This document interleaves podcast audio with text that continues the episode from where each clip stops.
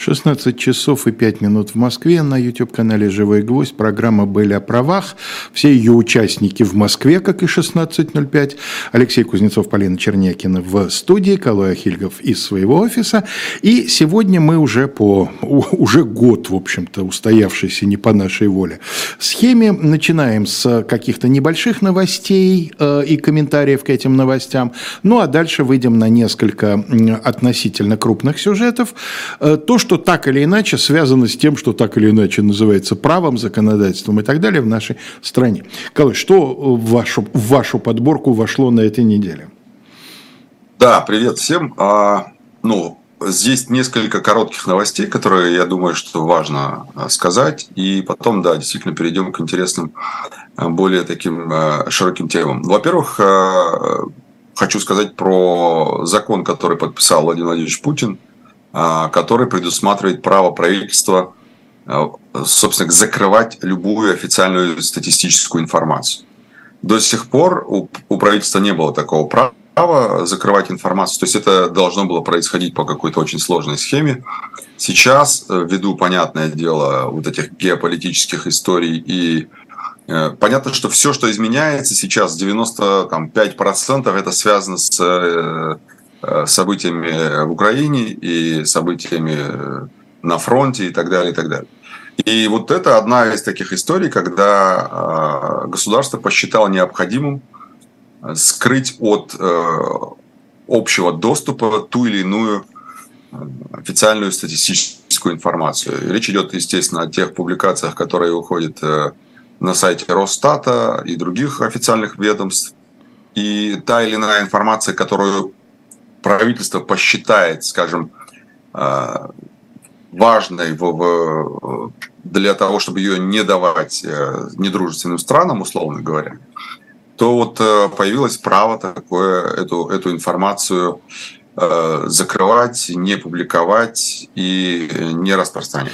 Колой, ну, насчет Хотя... недружественных стран вполне возможно, что именно это написано во всяких там обоснованиях к этому закону, но я хочу со своей исторической колокольни напомнить, что один из самых э, закрытых блоков информации в Советском Союзе, особенно сталинского периода, это была статистика, и когда началась перестройка и сопутствующая гласность, одно из первых требований, которое прозвучало, наряду с открытием архивов, это открытие статистики. Именно потому, что на самом деле, как правило, хотя и говорят, что закрывают от внешнего врага, закрывают от, от, от внутреннего врага, от собственного народа.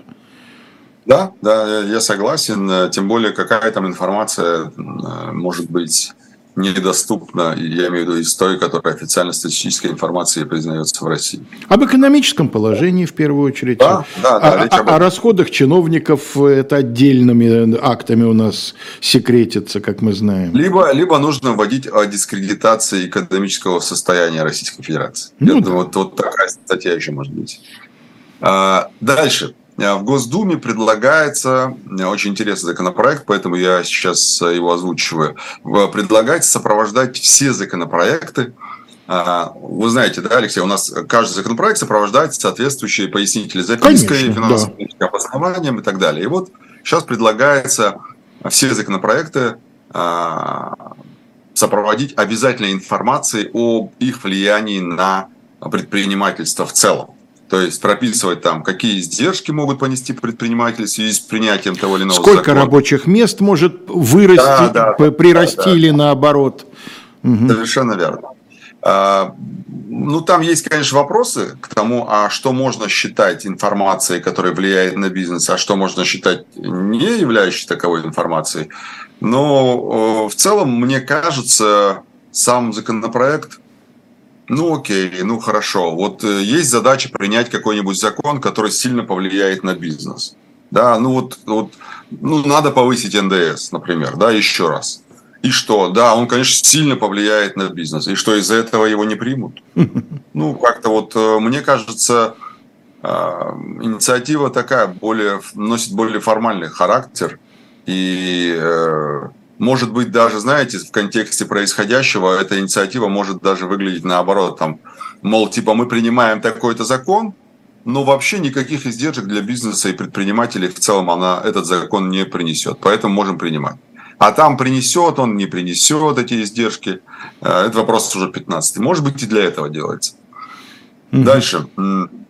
А все мы помним закон о Димы Яковлева, да, еще с 2013 года он в России действует, э, но он а, направлен конкретно на а, граждан Соединенных Штатов. Да, да есть, это тот, тот э, закон, который некоторые безответственные граждане тогда назвали законом подлецов. Да, да, да, совершенно верно. А, вот э, сейчас депутаты внесли и поддержали уже законопроект, который запрещает устанавливать российских детей как мы уже ранее сказали, в недружественные страны. То есть туда входит и не только Америка теперь, это и Европа, это и а, Япония, это может быть и Австралия, и там Новая Зеландия, ну и так далее. Так. То есть практически все страны, за исключением вот Ближнего Востока, Китая и, может быть, Юго-Восточной Азии. А, а сколько детей оттуда усыновляют э, в России, ну, я думаю, что там статистика совсем маленькая. А уж страны СНГ, уж, я думаю, точно немного, особенно сейчас. Поэтому фактически этот законопроект, он лишает возможности детей из детских домов, а, ну, большинство детей, которые э, были или усыновляются а, иностранными гражданами, теперь такие дети, к сожалению, не смогут найти себе семью за рубежом. Дальше. Депутаты Госдумы очень интересно. Просто это я сейчас скажу, к чему я этот, эту новость решил озвучить. А, депутаты требуют от Росфинмониторинга провести проверку онлайн-кинотеатров, которые показывают э, сериалы э, «Сваты» и «Слуга народа». Помните, это сериал, в которых участвовал нынешний президент э, Украины? Зеленский. Угу. Да, да, да. И, соответственно, а, что считают депутаты? Они считают, что доходы от показа сериалов, естественно, идут э, на счет там либо компании там, и так далее не в России, скорее всего в Украине, то эти деньги могут идти на поддержку украинской армии и режима, а это, соответственно, финансирование терроризма и так далее, и так далее. И э, вот тут я хочу как раз перейти к теме финансирования, потому что эта тема, она э, стала уже такой более широкой. Если раньше мы говорили все время о том, что те, финансирование терроризма обычно происходит там, когда деньги отправляются куда-то в Сирию или в какие-то страны Ближнего Востока, где, например, там происходят какие-то а, военные события, да, то сейчас э, финансирование терроризма практически а, такая очень большая рискованная история для многих жителей нашей страны, потому что, а, объясню, как мы знаем, у многих граждан России есть родственники в Украине, и любая финансовая поддержка этих родственников в Украине а, может быть квалифицирована как финансирование украинской армии, а соответственно это а, может привести к уголовному преследованию. И здесь важно понимать, что исходя из практики предыдущих дел как раз про финансирование терроризма, мы с вами как-то, Алексей, очень подробно разбирали эту статью 205 да. А, Уголовного кодекса. Так вот, там говорится, что лицо, которое финансирует, оно должно осознавать, за что оно, так сказать, да, э, на что оно отправляет эти деньги. Но на практике э, суды вообще не разбираются, тем более следователи, не разбираются в том, а действительно ли они э, эти деньги с таким умыслом отправляли, да, потому mm-hmm. что есть много историй разных, когда люди финансируют Э, помогают, например, кому-то, а оказалось, что они финансировали терроризм на 500 или 1000 рублей. И в этом смысле э, формальный состав присутствует, а вот субъективная сторона, которая требуется при совершении преступления, она фактически игнорируется. И такая же история может случиться с любым э, гражданином нашей страны, который отправляет деньги в сторону Украины. Почему? Потому что никто по сути своей там мало будет разбираться, кто э, в том, а, а куда эти деньги были там, да, использованы, в каком направлении, то есть э, на что эти деньги были потрачены. Сам факт перевода в Украину денег тоже может стать, э, скажем, зоной интересов правоохранительных органов и привлечения человека к основаниям для привлечения человека к ответственности. Поэтому здесь нужно понимать, что риск присутствует. И, а если, например, кто-то из граждан России отправил своему родственнику э, деньги на карту или там, не знаю, каким-то образом перевел деньги, и это будет установлено, а этот родственник например, находится в составе вооруженных сил Украины или там территориальной обороны и так далее, то это точно будет прямое финансирование. Поэтому здесь очень нужно быть аккуратным и призываю наших зрителей, слушателей – быть внимательным к тому, э, куда и на что они отправляют даже деньги. В то, даже в том случае, как с этими онлайн-кинотеатрами, чисто гипотетически, если они продолжают переводить какие-то деньги э, Зеленскому, то они же переводят деньги актеру Зеленскому, а не верховному главнокомандующему. Ну, вот это как раз и есть показатель того, как это все может быть квалифицировано. Вот mm видите, даже здесь сериалы, онлайн-кинотеатры, когда можно... Причем сериалы сняты задолго до. Да, да, да. Когда можно все это отследить, даже несмотря на это, все равно депутаты, видите, даже депутаты квалифицируют это как возможные поддержка украинской армии. Нет, да? Колой, почему вы сказали А-а-а. даже? Депутаты – это наиболее передовой отряд нашей власти, поэтому как раз логично, что именно они начали в этом направлении. А, ну, в общем, это э, то, на что необходимо обратить внимание. Я поэтому зацепил тему с кинотеатром, чтобы было понятнее, о чем я говорю. Ясно. Дальше. МРОД у нас повышается со следующего года до почти там, 19 242 рублей, по-моему. Так что поздравляю всех, кто получает МРОД. 19 тысяч рублей к 2024 году, когда непонятно, что будет с рублем, но тем не менее поздравляю нас с вами. Калоя, нап- напомните, пожалуйста, у нас есть еще штрафы, привязанные к МРОТ, или уже э, закончилась а, эта Насколько я помню, нет. Насколько нет. я помню, сейчас нет уже штрафов, привязанных к МРОТ. Угу. Дальше. Ну, потому что МРОТ растет, меняется, и, соответственно, штрафы тоже меняются. Это может как бы скажем так, это может э, нарушать право человека, да, самого на защиту и так далее, и так далее. Ужасно, да. Ну, ну хорошо, да. Хорошо, что у нас это такая священная корова в нашем государстве. да. Право человека на защиту. Дальше. А, Центробанк продлил еще на полгода а, ограничение на снятие наличной валюты. Помните, ровно год назад, ровно, кстати говоря, год назад, у нас 9 марта 2022 а, года у нас э, ЦБ запретил фактически снимать иностранную валюту, которая, ну, с карт, которые э, там, по-моему, до 9 марта, марта и были, да, э, активы на остатки на карте. В общем, продлили еще, получается, уже полтора года мы не можем толком снять денежные средства с российских карт, э, я имею в виду в долларах. И, соответственно, это, этот запрет продлен еще до 9 сентября. Э, у меня никаких сомнений нет, что если в ближайшей перспективе ничего не изменится, это будет продлено еще на полгода, то есть еще до марта 2024 года, ну и так далее, и так далее. Важный момент. Теперь а, банк, а, в смысле компании, юридические лица могут фактически как, как физические лица по карте да, корпоративной карте компании можно переводить деньги по номеру карты. А, ну, если, конечно, при условии, что это карта МИР. То есть, э, условно говоря, если вот, там, у «Ромашки» есть карта МИР корпоративная, и у там рога и копыта есть карта МИР, то с ромашки на рога и копыта можно по номеру карты перевести деньги. Ну, это удобно просто для бизнеса, и, может быть, многие, кто уже еще не знал об этом, но, тем не менее, Ваша фраза а... про при условии, что это карта мир, мне напомнила знаменитое высказывание Генри Форда, который говорил, что любой человек может купить Форд Т любого цвета при условии, что этот цвет черный. Вот при, да. при, примерно то же самое, да, перевод на карту. Да, я условии, помню это правда. При условии, что это карта мир. Ну и э, последнее из рубрики «Короткие новости» – это то, что российские чиновники до конца апреля, то есть до 1 мая, должны перейти на а, как там было сказано, универсальный российский коммуникационный сервис для госслужащего. Этот сервис разработан а, компанией ВКонтакте.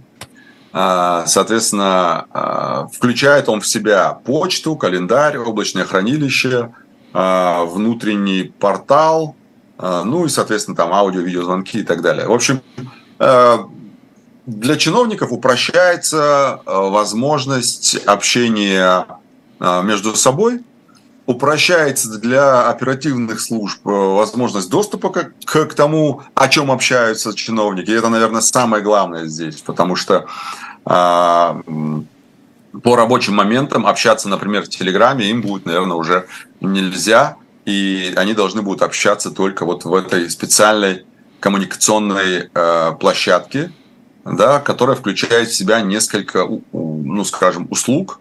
Это, как я уже сказал, почта, там, да, календарь, там, звонки и так далее, и так далее. Скажите, ну, Кало, а не знаете, а лайки будут? Вот мне это очень интересно, потому что если они будут, я себе представляю, что начнется в чиновной-то почте с лайками, так сказать, скажем, к какому-нибудь там указанию от начальника. Э, Алексей, я думаю, что э, лайки они друг друга ставят уже э, и без ВКонтакте. Это я знаю, а, несомненно. Многие чиновники могут ставить себе лайки даже не онлайн, поэтому э, здесь, скажем так, э, они не привязаны к, к, к, тем, к тем или иным сервисам. А для тех, кто ставит лайки только онлайн, я думаю, что такая возможность будет предусмотрена. Почему нет? Тема с лайками очень красочно была раскрыта в сериале, раз мы о сериалах заговорили, в сериале «Домашний арест». Когда-то. А, да, и, да, и, и, у, и у губернатора, да, изображается, так, ну, быстро все лайки поставили, и сразу у него бабах, там, 30 лайков. Ага, да, помню, угу. помню. А, ну что, переходим уже к непосредственно более широким интересным темам а, а, если помните, Алексей, в период мобилизации а, некоторые военкомы высказались против работы адвокатов, которые помогали да, потенциально мобилизованным. В том числе и ваш покорный слуга был среди них. И даже, а, по-моему, да. некоторые, так сказать, предлагали адвокатов наказывать за такого рода дела. Да, да, да. И вот было письмо в адрес э, тогда президента Московской палаты Полякова угу. о том, что все-таки надо бы приструнить таких вот э, негодяев, которые консультируют людей и объясняют им законные основания для освобождения или отсрочки от мобилизации. Угу. Но тогда, слава богу, представители адвокатской корпорации э, надлежащим образом ответили нашему нашим военкомам, я бы сказал, там несколько было, по-моему. Несколько, несколько. Но, но теперь депутаты уже на законодательном уровне инициировали поправки в закон о рекламе. А, и эти поправки, они будут запрещать рекламу услуг, я процитирую, направленных на уклонение от воинской обязанности. То есть обязанность у нас может быть срочная служба и мобилизация в том числе это тоже обязанность. Ну да. Так вот, реклама услуг, направленных на уклонение от воинской обязанности, это значит, что, например, если я разбираюсь и специализируюсь на а, военном так называемом праве, да, а, хотя это не так, но тем не менее, если вдруг, и я захочу, например, у себя в телеграм-канале сказать, ребята, я вообще такой специалист классный, приходите ко мне, я вам помогу, то это уже будет запрещено. И мне там э, штраф какой-то даже, по-моему, 3 тысячи или 5 тысяч, я уж не помню, 14.3 статья э, КОАП есть. Ну, там э, от 500 до, до 5 тысяч, по-моему, рублей, если а не как ошибаюсь, вы думаете, штраф. если вы это немножко по-другому сформулируете, скажем, эм, я помогу вам обеспечить реализацию ваших законных прав и интересов в процессе выполнения вами воинской обязанности? Нет, я думаю, э, всегда можно обойти формулировки. Э, вопрос в другом. Первое. Э, пойдет ли речь, например, об адвокатах? Потому что мы-то не рекламируем, мы не имеем права в силу там, да, закона об адвокатуре и кодекса адвокатской этики прямо рекламировать свои услуги. Хотя мне кажется, это, этот вопрос подлежит пересмотру с учетом времени. Да? Это один из вечных а. вопросов адвокатуры. Он да. 150 лет назад тоже существовал, уверяю вас. Да, так вот, э, речь же идет о рекламе, прямой рекламе. То есть реклама это что? Это ты за что ты платишь, и где-то там это размещается. Так вот, здесь интересно, э, формулировка очень сомнительная. Почему? Потому что с учетом того, что нет никакой конкретики, а что же является такими услугами, потому что надо разделять. Если эти услуги оказывает адвокат, то адвокат, в принципе, не, не рекламирует свои услуги, не должен рекламировать свои услуги значит на него это не распространяется автоматически. Потому что если он рекламирует, то он нарушает другую норму, соответственно, его надо сначала привлечь по той норме, а потом уже сюда. Дальше. А, является ли, например, услугой, направленной на уклонение, консультацию на тему наличия оснований для отсрочки от срочной службы или мобилизации? Вот ко мне пришел человек, да, я ему говорю, слушай, вот а, у тебя есть основания для освобождения от мобилизации что мы делали очень много раз. Да? Если не было оснований, мы говорили, извини, дорогой, единственный законный способ а, избежать мобилизации, в твоем случае это уехать из страны. И это законный способ. Если же у тебя нет оснований для того, чтобы уйти от мобилизации, то тебя призовут, и ты будешь там мобилизован. Мне кажется, что если человек а, получает такое, я имею в виду, если юрист получает ограничение, абстрагируемся от адвоката, обычный юрист, он тоже имеет право в силу закона заниматься юридической, оказыванием юридических услуг. В силу закона.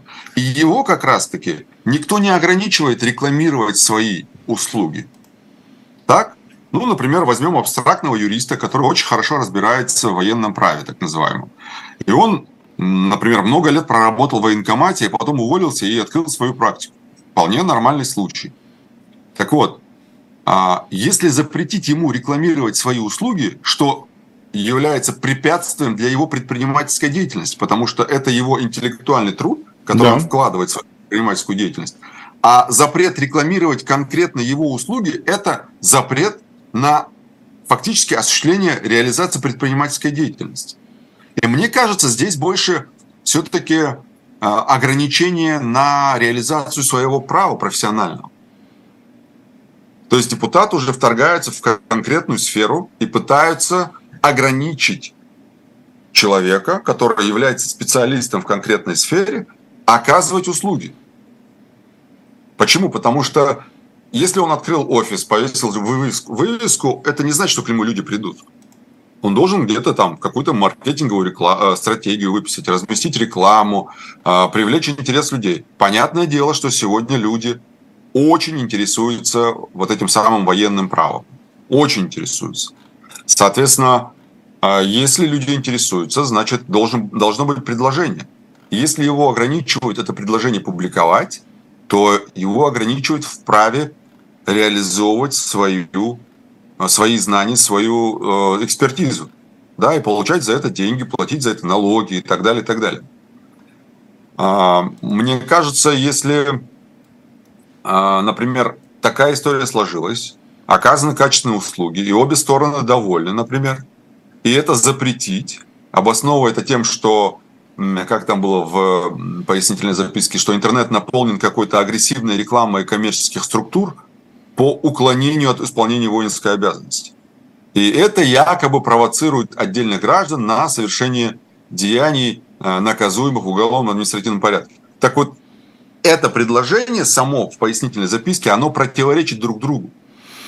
Почему? Потому что если лицо совершает деяние, наказуемое в уголовном или в административном порядке, а именно уклоняется, например, от явки в военкомат, да, или что хуже, там а, а, в отношении него возбудили уголовное дело за уклонение – то какая же тут может быть, какой, какая же тут может быть услуга в целом?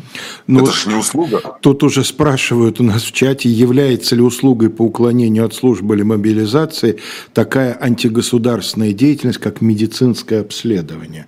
Мне кажется, это очень уместный вопрос, действительно. Скоро любая, так сказать, любой шаг, который теоретически может привести к тому, что человек должен быть освобожден от э, действительной службы, будет рассматриваться как э, уклонение от мобилизации. Собственно, с этого начинается приключение бравого солдата Швейка, если вы помните.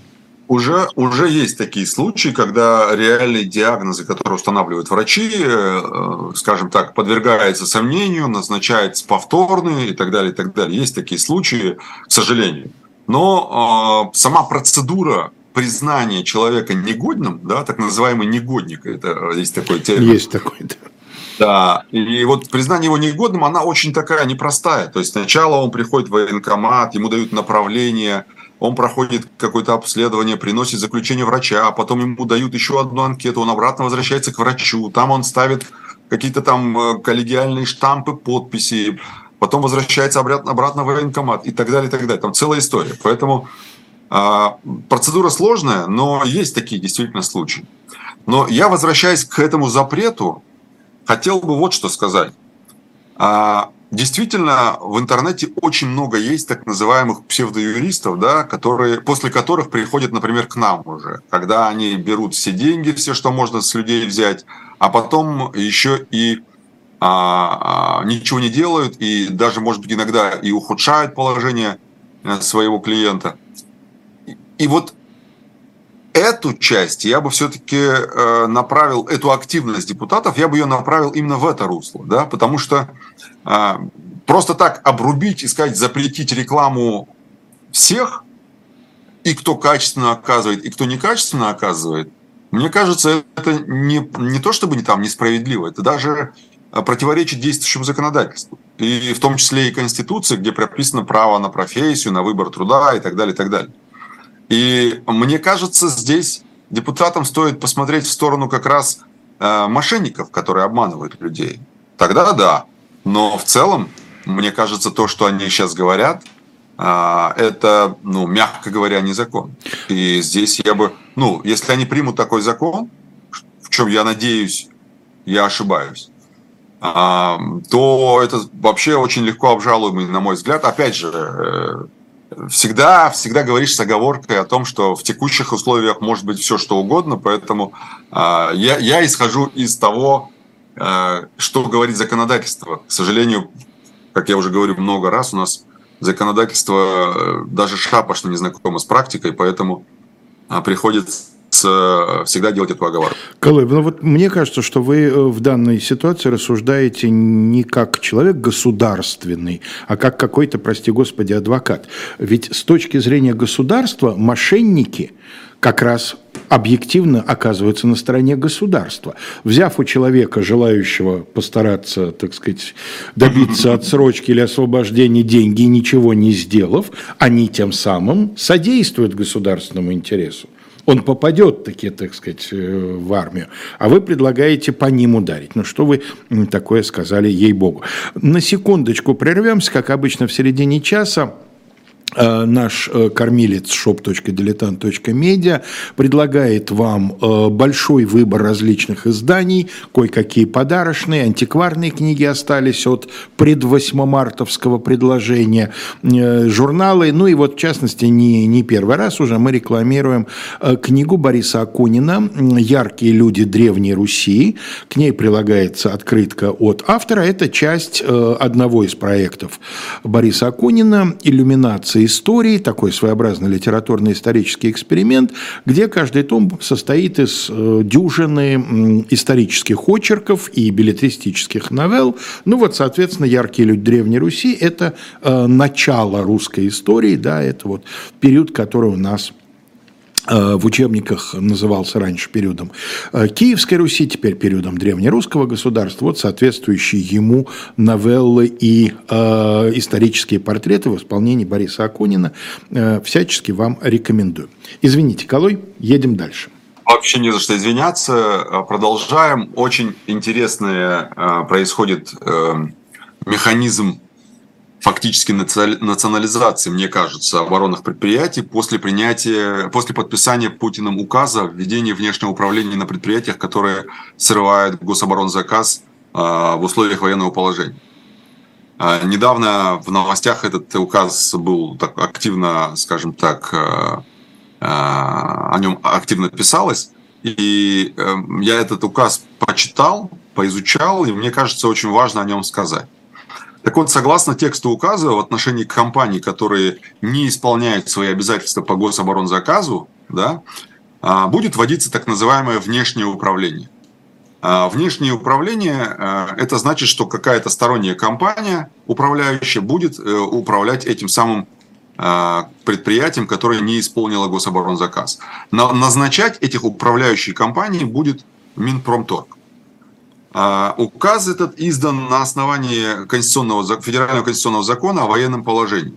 Что там говорится? Там говорится, что меры, касающиеся производства продукции для государственных нужд, действуют как на территории, на которой введено военное положение, так и на территории э, других э, регионов, то есть э, где не введено военное положение. Это значит, что указ распространяет свое действие на все предприятия, которые заключают гособоронзаказ ну, то есть оборонный контракт. А если помните, Алексей, в сентябре прошлого года мы с вами обсуждали новые изменения в Уголовном кодексе, которые ввели новые статьи. Это нарушение условий государственного контракта да. и государственного оборонного заказа. Далее, это статья нарушение должностным лицом условий государственного контракта по гособоронзаказу. А, там по обеим статьям до, до 10 лет. Соответственно, все это взаимосвязанные вещи. Почему я вспоминаю да, эти изменения в УК. Так вот, а, а помимо этого предусмотрена административная а, ответственность за отказ а, или уклонение исполнения от а, заключения по гособоронзаказу. Уголовная есть и административная. Например, если такой исполнитель гособоронзаказ является единственным поставщиком, а мы знаем, что есть случаи, когда может быть единственный поставщик, или, например, поставщик, занимающий доминирующее положение на рынке, да, то заключение договора, а, имеется в виду а, договора между гособоронзаказом на основе э, конкурса и так далее, этот договор не обязателен в силу закона. Это закон, федеральный закон об обороне, по-моему, называется. Mm-hmm. Да. Но вопрос возникает. Смотрите, есть предприятие, оно является либо единственным поставщиком конкретной продукции, например, чипов каких-нибудь. Ну, да? окей, да или он является доминирующим. Оно, это предприятие, является доминирующим на рынке в производстве этих а, конкретных продуктов. Ему говорят, слушай, вот тебе гособоронзаказ, давай через полгода мне нужно там, не знаю, миллион микрочипов. Он говорит, ребят, я не смогу исполнить этот контракт. Он говорит, слушай, ты не можешь нам отказать в заключении контракта. То есть он не имеет права отказывать угу. в заключении контракта. Но он говорит, но я заранее не, говорю вам, что я не смогу это сделать. Получается, что с одной стороны нельзя отказаться от заключения контракта, да, потому что в силу закона ты обязан, если ты являешься доминирующим и так далее. А с другой стороны, если ты говоришь, я не смогу его заключить, и все равно его заключил, то ты знаешь, что он неисполним, значит, за тобой следует А. Уголовка, и Б. Введение внешнего управления а, за предпри... на предприятии. То есть фактически получается, вот если выстраивать эту конструкцию с самого начала, получается есть, и все это законно, да, это все в рамках закона. Есть предприятие, есть гособоронзаказ, гособоронзаказ говорит, давай нам поставляй, тот говорит, я не могу, я не смогу ре реализовать контракт. Он говорит, нам ничего не знаем, вообще заключай и давай. Тот заключает, потому что силу закона не может отказаться. Далее он не исполняет этот заказ, потому что он знал, что он его не исполнит, и у него нет ресурса. Далее он получает уголовку по вышеуказанным статьям мною. И второе, а, у него забирают предприятие, потому что фактически вводится внешнее управление. Это получается, что у нас на законодательном уровне фактически прописан механизм изъятия того или иного негосударственного оборонного предприятия. Ну и механизм заложничества одновременно, да, в отношении да, да, менеджмента да. этого предприятия. Ну а что, возвращаемся к старым добрым временам, когда э, товарищ Сталин бывал недоволен авиаконструкторами, авиаконструкторы начинали трудиться по другому адресу, в шарашках. А занимались вроде бы тем же самым, но под другим уже присмотром.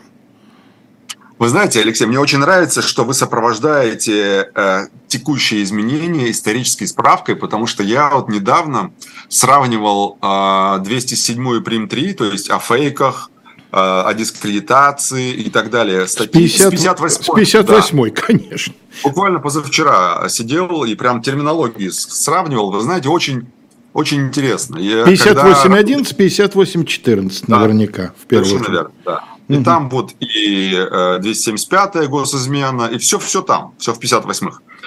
Э, и когда мы изучали э, историю права российского и советского, то мы смеялись. Я помню, мы студентами, мы смеялись, ну как такое вообще возможно? Ну как, ну это же, ну как люди вообще сами это допустили? А, значит, как это говорится, да? А, рано радовались, в общем. А, оказалось, что сами оказались в этой, в, этой, э, в этой истории, в этой ситуации. Дальше, едем дальше. Время летит быстро, а мы еще даже только половину сказали. Так вот, э, очень интересный законопроект. Дума его приняла уже в трех чтениях. Я думаю, что в ближайшей перспективе, там, а две недели, три недели, он будет подписан. Законопроект связан вот с чем. В закон о связи внесли изменения, которые обязывают компании, в частности, это, наверное, средний и крупный бизнес, у которых есть так называемые автономные системы, то есть локальные сети. Помните, да, локальные да. сети есть у многих компаний, даже у среднего бизнеса у многих есть. Так вот, э, компании обязаны передавать оперативным службам правоохранителям информацию о я цитирую, фактах приема, передачи, доставки, обработки голосовой информации, текстовых сообщений, изображений, звуков, видео или иных сообщений, которые передаются как раз по локальной сети. Что это значит? Это значит, что после того, как закон будет подписан, оперативники смогут дистанционно, а, отслеживать внутренний интернет, так называемый, да, локальные сети. Компании, у которых есть такие локальные сети, должны будут три года хранить вот эту самую переписку между работниками. И, если потребовали со стороны оперативников, выдавать такую информацию. Дальше. А, что там вроде как не говорится о том, что это должно быть прям вот а, по запросу предоставить сам, само содержание, да, о переписке, например. Но э, я, я, я не просто так процитировал приемы передачи, доставки, обработки голосовой информации, текстов и так далее, и так далее. Почему я это процитировал? Потому что, э, с одной стороны, речь идет о том, что э, оперативники будут получать там условную информацию о том, кто, с кем, когда, где, по каким IP-адресам, где находился, переписывались. Но на самом деле я бы не стал так оптимистично подходить к трактовке этого закона. Почему? Потому что правительством будет установлен перечень информации, которым э, компаниям нужно будет хранить. Это дополнительно к закону будет определено. А мы же понимаем прекрасно, что правительство это сделает исключительно с подачи э, заинтересованных оперативных служб. Э, и, соответственно, э, скорее всего, вот эта вся информация, в том числе и переписках, она будет храниться, э, точнее предоставляться оперативным службам. А, что еще из важного? А, когда этот закон вступает в силу? Закон вступает в силу с 1 сентября, по крайней мере, по а, тексту законопроекта так говорится. А это значит, это значит, что этот закон, законопроект будет принят. Будет принят и будет а, реализован уже после 1 сентября. Давайте теперь к бизнесу. А, к бизнесу я имею в виду к смягчению ответственности бизнеса. Во-первых... К инициативам Российской ассоциации промышленников предпринимателей, да? До этого я бы хотел все-таки mm. уже э, по внесенным в Госдуму законопроектам поговорить. Э, депутаты предложили снизить максимальное наказание за неуплату налогов а, и другим налоговым статьям, там 199-199 прим. 4 а, во-первых, из тяжких э, эти статьи переводятся в а, средней тяжести. А если мы говорим про уклонение страхователя организации от уплаты страховых взносов, то это вообще становится небольшой тяжестью. Я бы ее вообще вынес в административный с большим штрафом, честно говоря. А, дальше э, сокращаются сроки давности привлечения к ответственности. Если раньше это было что вот после совершения в течение 10 лет можно было привлечь к ответственности, то здесь уже в течение 5 лет после совершения преступления. Это а, очень позитивно, скажем так, должно отразиться, потому что количество уголовных дел по налогам сократится, во-первых. Во-вторых, э, мне кажется, что э, это должно вообще в целом смягчить налоговое бремя бизнеса, потому что в основном сейчас а, помимо а, вот этих контрагентских проблем, которые возникают у бизнеса, основная часть нагрузки на бизнес – это налоги. Угу. Я имею в виду проверки выездные и начисление недоимок, которые а, устанавливаются налоговыми органами в отношении конкретных компаний. Вот вчера даже пример. Ко мне приехал человек, просто из-за своего незнания э, ему доначислили там порядка 400 миллионов. Хотя очевидно, что у него таких денег нет и никогда не будет. И это я ему сказал, что скорее всего будет возбуждено уголовное дело, и он будет э, нести уголовную ответственность. Но э, вот э, смягчение, оно должно быть как раз э, элементом облегчения да, жизни для, для предпринимателей. Ну и там есть еще предположение или предложение, точнее, в этих законопроектах о том, что если, например, предприниматель уплатил налоги, да, то он в полном объеме, я имею в виду, и налоги, и недоимки, и пени, и штрафы, все он уплатил, то а, дело уголовное прекращается. Собственно говоря, эта норма действует и сейчас, но, видимо, речь идет о том, что это должно действовать и на стадии судебного разбирательства в том числе, угу. а не только, а не только на предварительном следствии. Дальше. Вот теперь хочу перейти к вопросу о предложениях э, Российского союза промышленников и предпринимателей декриминализовать э, порядка 10 экономических статей предлагается декриминализовать. Не знаю, насколько это будет реально, но если это будет реализовано, а мне кажется, это будет, ну, я не могу сказать, конечно, революционное решение, но очень-очень важное. А, и жаль, что это происходит только когда все очень плохо у бизнеса. Да? Было бы хорошо как делать такие вещи, когда бизнес растет, и давать ему возможность расти mm-hmm. еще больше. Но у нас все почему-то делается наоборот. Помните эту историю с возбуждением дел по налоговым преступлениям?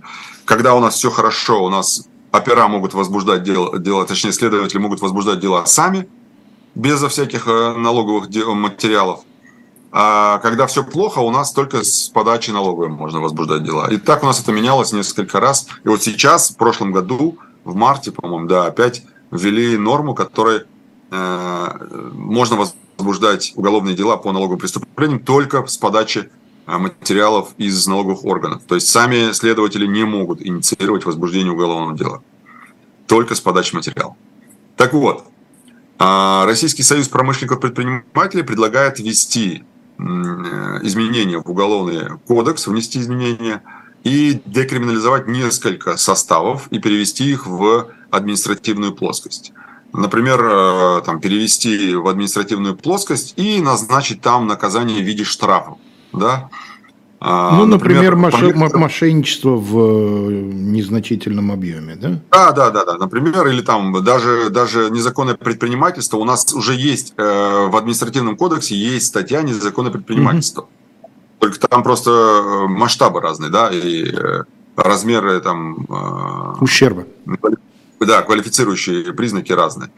Так вот, э, мне кажется, это вполне себе здравая идея, и эм, ну, я об этом говорил тоже и в эфирах наших, в том числе говорил неоднократно о том, что действительно а, много статей, которые можно перевести в административную плоскость и назначать за них штрафы, но не привлекать к уголовной ответственности.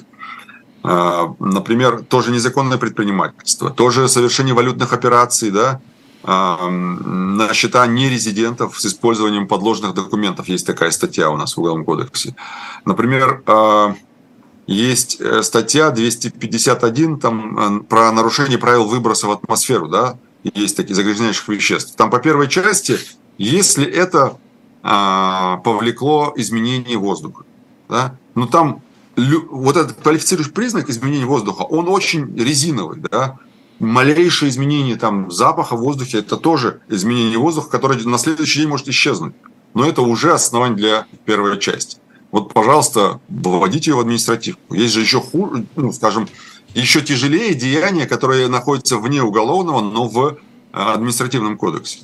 Правильно вы сказали, Алексей, та же, тоже мошенничество а по первой части, да, где там э, речь идет о, о э, значительном ущербе, да, ну, 10 тысяч рублей это значительно, мне кажется, не очень. То есть для возбуждения уголовного дела это не, не является, на мой взгляд, квалифицирующим признаком. И есть еще 147 статья «Незаконное использование изобретения полезной модели» тоже предлагается ее изменить. Но на самом деле их много, тех статей, э, которые не изменить, а вынести, да, я имею в виду из уголовного кодекса. Да, именно, именно первую часть. Почему? Потому что там другие части, они более, скажем так, тяжкие, и квалифицирующие признаки там посложнее, и будет, наверное, нелогично выводить их. Но в целом, мне кажется, есть много статей, которые можно выводить из Уголовного кодекса в административный. И эта инициатива, она не может не вызывать позитивного настроения, по крайней мере, в юридическом корпусе, в корпусе адвокатов, которые работают по таким делам. Это очень, очень важно. Почему? Потому что, например, возьмем, Алексей, тоже мошенничество, да, квалифицирующий признак особо крупного размера – это миллион рублей. Да? Дальше. Если миллион рублей – это особо крупный размер, то когда этот миллион рублей вводился как особо крупный размер? Он вводился, насколько я помню, Ой, по-моему, даже с самого начала э, Уголовного кодекса он и не менялся, насколько я помню. То есть миллион рублей как квалифицирующий признак особо крупного размера. А Теперь а Уголовный представ... кодекс у нас, напомните, 2003? 2002 год. Второй. Второй год, mm. да. Так вот, с 2002 года миллион рублей перестали быть тем миллион рублей, которые они были тогда. Это, тогда это было, если даже в долларах посчитать, там около 40 тысяч долларов, сегодня это 15 тысяч долларов. То есть, как минимум, там почти в три раза удешевилось. Ну, давайте за половине. Хотя бы от двух миллионов сделайте. Да? Хотя бы от двух миллионов сделайте особо крупный размер. И число а, тяжких преступлений, поверьте мне, станет сильно меньше. Потому что следователи иногда а, специально делают сумму миллион пятьдесят тысяч, миллион двадцать пять тысяч, чтобы вот этот квалифицирующий признак соблюсти и сделать тяжкую статью. У нас же палочная система. Следователь возбудил по тяжкой статье, следователь раскрыл дело по тяжкой статье и направил дело по тяжкой статье. Это уже галочка, это уже большой плюс. А вот по части третьей, это же все-таки там, а, ну, такая формальная тяжкая. Там, Опять же, не везде можно под стражу взять, если нет тяжкой статьи. Это же тоже вот. важно для следователя. Да, да, конечно. И в этой части, конечно, ну, а здесь э, Шохин и, скажем, вот этот РСПП, они предлагают повысить пороги крупного и особо крупного размера э, по всем экономическим статьям. Да, то есть у нас есть э, предпринимательская деятельность. В частности, они говорят про то, что надо бы вот уклонение от уплаты таможенных платежей и пошлин повысить там а, сейчас они, по-моему, на уровне 2,6 миллионов, там 2 милли... до 2 миллионов это крупный размер, а, а, по-моему, свыше 6 миллионов это особо крупный размер. Что-то так... От 2 до 6 это крупный размер, от 6 это особо крупный размер. Да, так было. Mm-hmm. Так вот, э, они говорят, что это ну, не отвечает современным реалиям. Это действительно, я с этим согласен, но тогда давайте возьмем все статьи, где у нас предусмотрено Э, в виде параметра привлечения к ответственности, да, э, давайте тогда обо всех статьях будем говорить, а не только конкретно о 194 да, по таможенным платежам. Ведь 159 это же резиновая статья, как мы знаем.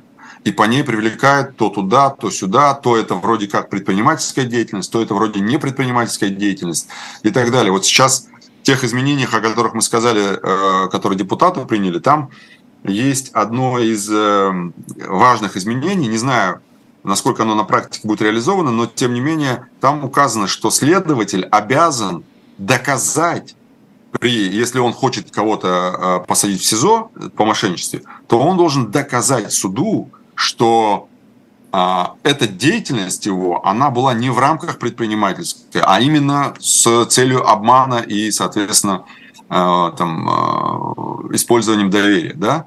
Вот э, это, это важный момент. Почему? Потому что очень много случаев, когда любая, скажем, предпринимательская операция да, между контрагентами может быть воспринята как мошенничество. И здесь, да, понятно, здесь это в рамках предпринимательской деятельности, но Сейчас это как происходит? Следователь говорит, ну нет, мы не считаем, что это в рамках предпринимательской деятельности. Но теперь он должен не просто об этом декларировать, но и доказать, что это действительно была не предпринимательская деятельность, а именно мошенничество. Как вы да, думаете, на практике это вызовет у следователей затруднения или нет? А, я очень надеюсь, что да. Почему? Потому что, э, помимо всего прочего, а, руководитель следственного органа региона должен дать добро на ходатайство следователя об аресте. Это тоже важный момент, потому что там будет очередь стоять у его кабинета для того, чтобы он подписал тот или иной арест, да, в отношении предпринимателей в том числе. в первую очередь, точнее. И здесь, конечно, в контексте, в совокупности всех этих мер это должно сыграть какую-то роль. Посмотрим, как это, еще раз говорю, посмотрим, как практика будет, в какую сторону будет двигаться. Но Просто почему я говорю, посмотрим, как практика будет двигаться, потому что помните, когда запретили, например, сажать предпринимателей по предпринимательским статьям? При Медведеве, Медведев. да, да, да, да, конечно. Да, да. Так вот, э, следователи сказали, окей, не вопрос, мы по предпринимательским не будем сажать. Но если у нас есть тут несколько человек, тогда мы из нее делаем организованное преступное сообщество, а это у нас уже не предприниматель. Конечно. Соответственно, сажаем в тюрьму. То есть они придумывали такие вот э, условные лайфхаки да, для себя и, естественно, преодолевали эти ограничения. А в бизнесе несколько человек всегда есть, если это не индивидуальный предприниматель. Там же главный бухгалтер, да, так сказать, и еще пара материальных... Ну, дело, дело, дело братьев Магомедовых нам показало, что группа компаний может быть организованным преступным э, сообществом. Конечно. Хотя эта компания работала много лет, э, действительно выполняла функцию коммерческая организация, я имею в виду, на свой страх и риск осуществляла предпринимательскую деятельность и так далее, и так далее. То есть они зарабатывали, но тем не менее признали организованной преступной э, группой, и, ну, точнее, сообществом. И, то есть э, сложно, сложно это все комментировать, но тем не менее. Дальше. Есть еще одна инициатива в этом же контексте со стороны э, наших э, РСПП – это то, что они предлагают, э, помимо повышения порогов, да, там в нескольких статьях, они предлагают повысить уровень руководителя следственного органа, который дает согласие на заключение под стражу. Собственно говоря, это то, о чем я говорил. Да, то есть передать не э, начальнику следователя эти полномочия, а начальнику начальника начальника следователя, если говорить простым языком. Да? То есть, условно условно говоря, следователь, э, не знаю, в каком в районе Москвы расследует мошенничество, да, и он хочет выйти с ходатайством об аресте какого-нибудь предпринимателя. Так ему надо пойти не к своему начальнику, а к начальнику ГУВД Москвы, чтобы он дал добро на арест предпринимателя, в отношении которого дело расследуется в конкретном ОВД. Ну, это прям вот точно, это получается округ, а потом уже город. То есть он перепрыгивает через окружной и должен пойти в город. И в этом смысле я считаю это вполне себе э, эффективной нормой, потому что начальник поначалу, может быть, и действительно будет подписывать все налево-направо, но в данном случае это будет недолго, потому что это будет просто бесконечная очередь у него а, а, тех, кто хочет э, выйти с ходатайством об аресте. И еще один важный момент, я завершаю буквально коротко – есть такая статья в э, Уголовном кодексе 238. Она не попадает в перечень предпринимательских статей. А, звучит она как производство или сбыт товаров, оказание услуг, не отвечающих требованиям безопасности. Чаще всего по ней привлекают врачей, там, частных поликлиник, mm-hmm. там, и так далее. И так далее. Ну, то есть, если услуга оказана некачественным, ненадлежащим образом, или лекарства проданы, да, какие-нибудь просроченные и так далее. Но все равно это все а, в отношении предпринимателей. То есть здесь субъектом этой статьи чаще всего является либо ну да, просто, директор, просто специфический предприниматель. Да, соответственно, это тоже нужно по сути причислять к предпринимательским статьям, хотя она находится в другой вообще в другой главе. Поэтому здесь а, РСПП предлагает и эту статью включить как раз в предпринимательские для того, чтобы и на нее распространялись вот эти все изменения, которые они предлагают. Ну, если коротко, то вот как-то так. Если коротко, то да. Э, это была программа «Были о правах». В ближайшее время вас ожидает «Слухай эхо». Как мне кажется, впервые в этой программе будет военный обозреватель «Новой газеты» Валерий Ширяев. Может быть, я ошибаюсь, но в любом случае он нечастый гость, так что обратите внимание. После 18 мы с Сергеем Бунтманом приглашаем вас на канал «Дилетант», где у нас будет специальная программа, посвященная вчерашнему празднику для тех, кто его, как сейчас говорится, праздновал.